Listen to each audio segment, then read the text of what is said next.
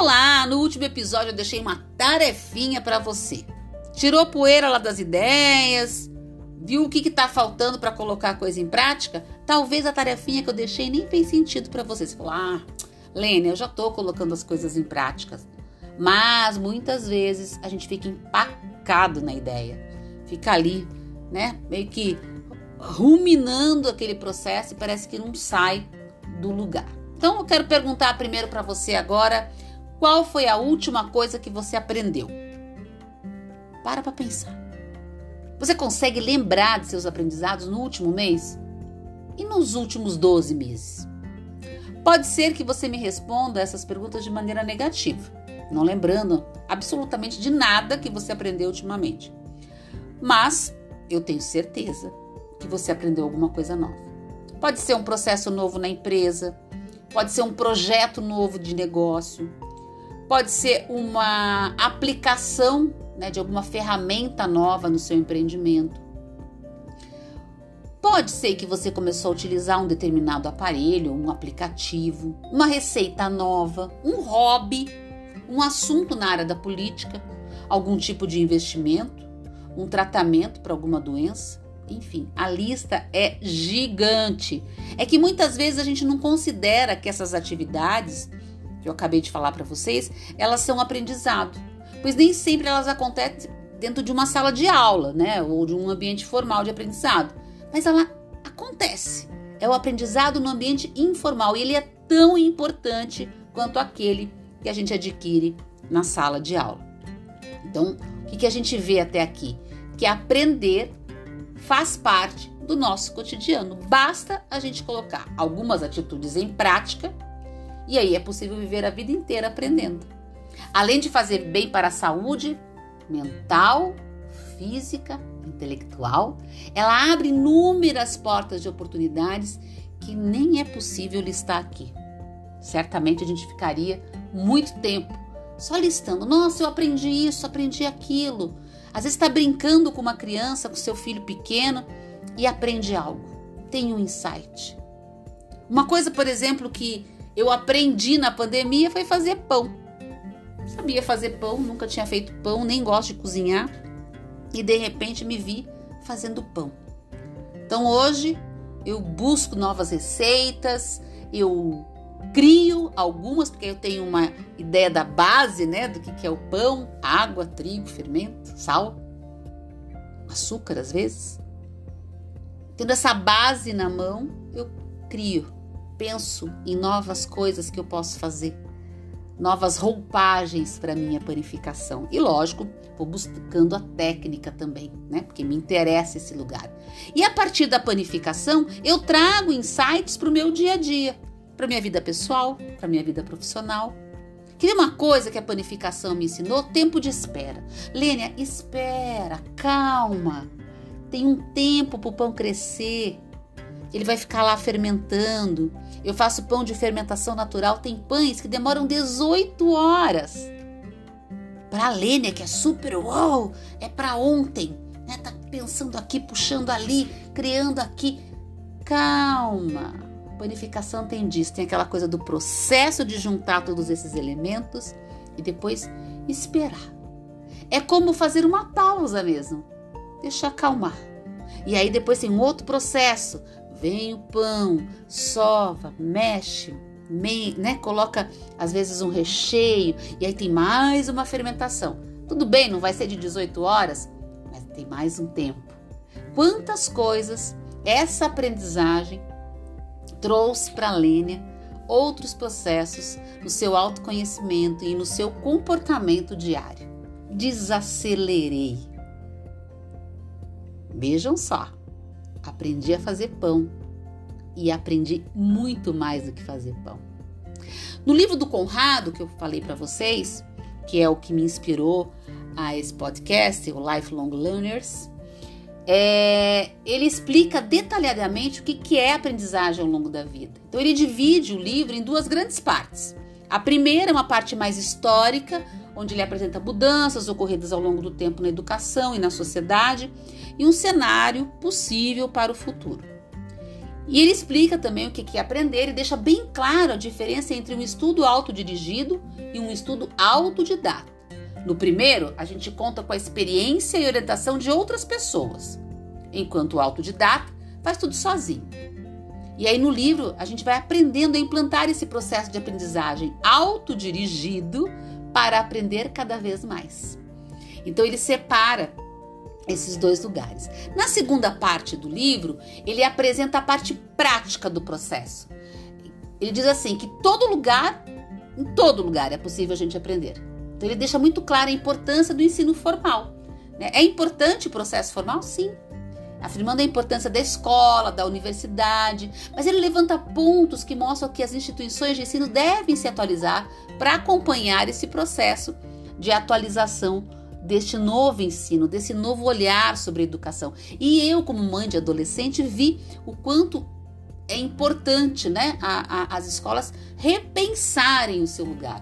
Aqui daria até um outro episódio, mas a gente vai falar pontualmente disso, que não dá para a gente descredenciar e descaracterizar o ensino formal. Ele é importante, ele faz parte e ele existe para ser usado.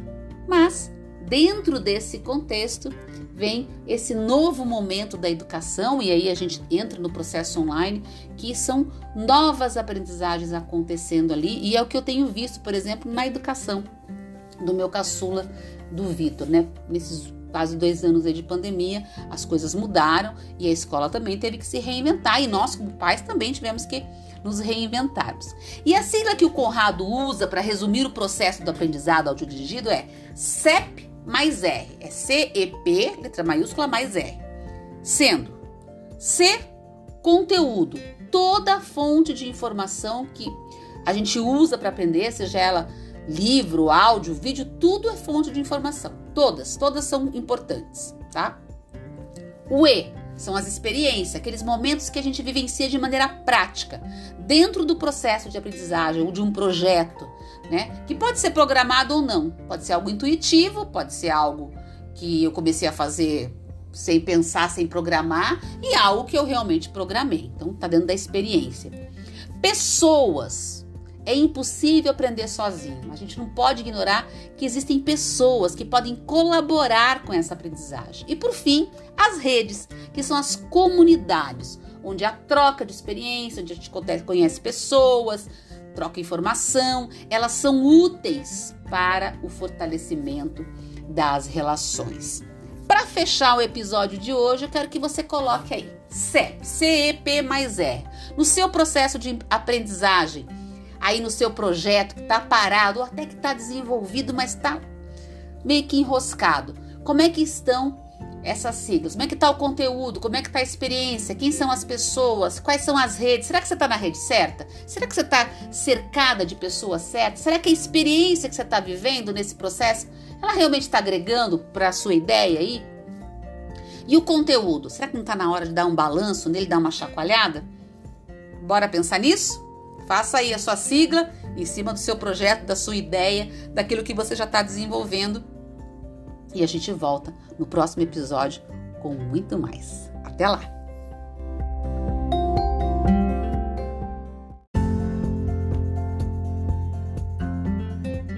Olá! No último episódio eu deixei uma tarefinha para você. Tirou poeira lá das ideias? Viu o que está faltando para colocar a coisa em prática? Talvez a tarefinha que eu deixei nem fez sentido para você. Você falou, ah, Lênia, eu já estou colocando as coisas em práticas. Mas muitas vezes a gente fica empacado na ideia. Fica ali, né? Meio que ruminando aquele processo e parece que não sai do lugar. Então eu quero perguntar primeiro para você agora, qual foi a última coisa que você aprendeu? Para para pensar. Você consegue lembrar de seus aprendizados no último mês? E nos últimos 12 meses? Pode ser que você me responda essas perguntas de maneira negativa, não lembrando absolutamente de nada que você aprendeu ultimamente. Mas eu tenho certeza que você aprendeu alguma coisa nova. Pode ser um processo novo na empresa, pode ser um projeto novo de negócio, pode ser uma aplicação né, de alguma ferramenta nova no seu empreendimento.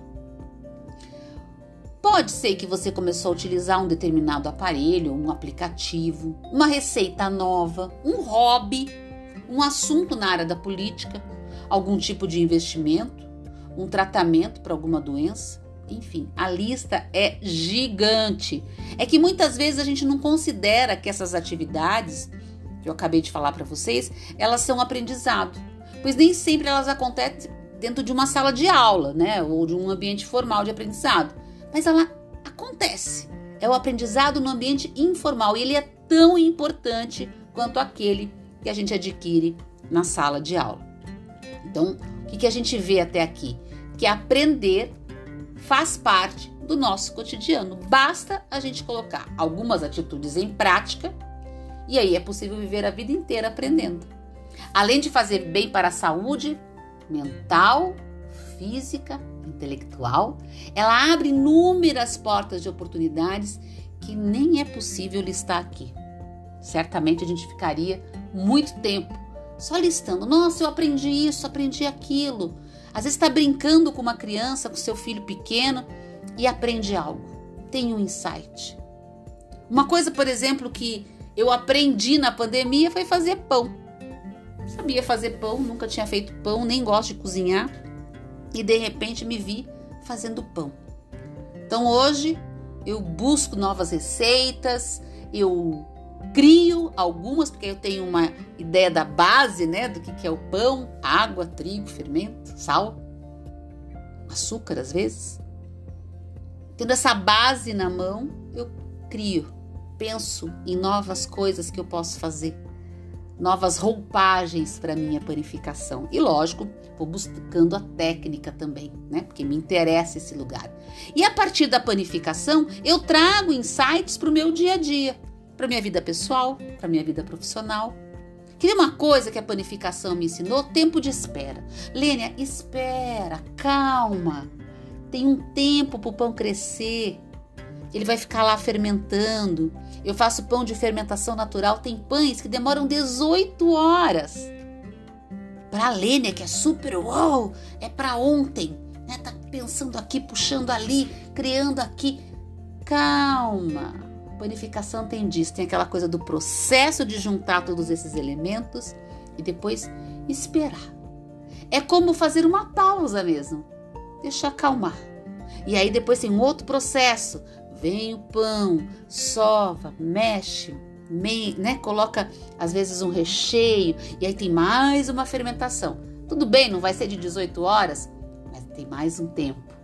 Quantas coisas essa aprendizagem trouxe para a Lênia outros processos no seu autoconhecimento e no seu comportamento diário. Desacelerei. Vejam só aprendi a fazer pão e aprendi muito mais do que fazer pão. No livro do Conrado, que eu falei para vocês, que é o que me inspirou a esse podcast, o Lifelong Learners, é, ele explica detalhadamente o que, que é aprendizagem ao longo da vida. Então, ele divide o livro em duas grandes partes. A primeira é uma parte mais histórica, onde ele apresenta mudanças ocorridas ao longo do tempo na educação e na sociedade, e um cenário possível para o futuro.